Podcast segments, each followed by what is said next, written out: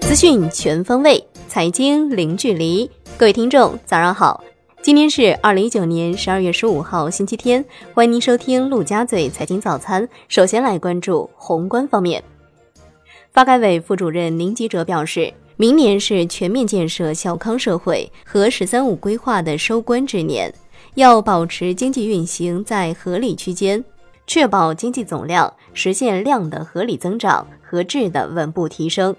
经济运行在合理区间，不仅包括要努力实现有质量、有效益的中高速增长，而且还包括就业不断扩大、物价总体稳定、居民收入同步增长、生态环境逐步改善。央行副行长陈雨露表示，在继续实施稳健的货币政策、保持宏观杠杆率和金融体系的整体健康稳定的同时，扎实落实好已经宣布的各项开放措施，并稳步扩大资本项目可兑换，提高人民币可自由使用的程度，努力实现金融业进一步高水平对外开放。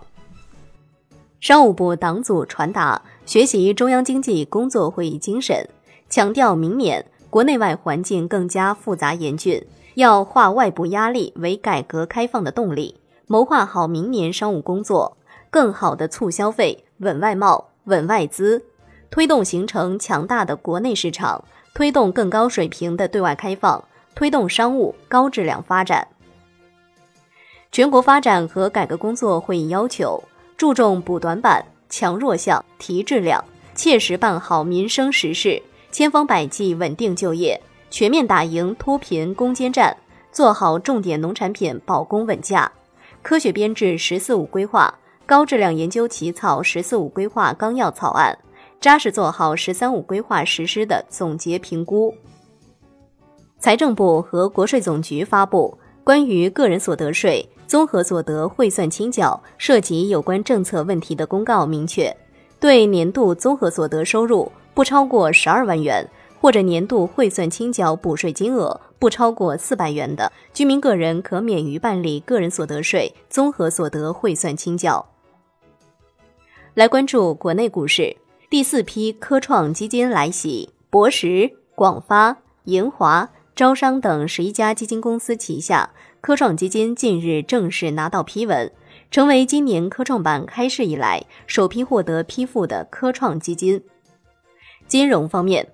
证监会法律部主任在二零一九年中国资本市场法治论坛上表示。目前，金融监管部门正在研究起草制定有关金融控股公司的制度规范。据中国经营网的消息，首支地方政府加金融机构加产业资本加私募基金共同组建的规模约为五十亿元的纾困基金框架确定，此基金拟专项用于对华为的核心供应商大富科技控股股东的纾困救助。全球最大的投资管理公司 Vanguard 集团宣布与蚂蚁金服合作，在国内成立合资公司先锋领航，将很快在支付宝 APP 上推出基金智能投顾产品。Vanguard 集团目前在全球资产管理规模超过五点九万亿美元，为全球三千多万名投资者提供投资理财服务。海外方面，挪威电信公司表示。在 5G 网络建设中，将继续使用中国供应商华为公司的设备，同时新增瑞典爱立信公司为 5G 供应商。挪威电信是北欧地区主要的电信运营商之一，也在缅甸、巴基斯坦、泰国和马来西亚等国运营，用户超过一亿。来关注国际股市，法国安盛集团宣布。从股东手中完成收购安盛天平剩余百分之五十股权，总对价为四十六亿元，成为中国国内最大的外资独资财险公司。最后来关注债券方面，央行副行长陈雨露表示，目前中国 A 股、国债、政策性金融债等资产都已经被纳入到名胜、富时罗素等多个国际重要的股票债券指数。国际投资者对中国市场更加重视，国际资本流入在大幅增加。今年前三季度，境外投资者净增持境内债券和股票九百亿美元左右。好的，以上就是今天陆家嘴财经早餐的精华内容，感谢您的收听，我是夏天，下期再见喽。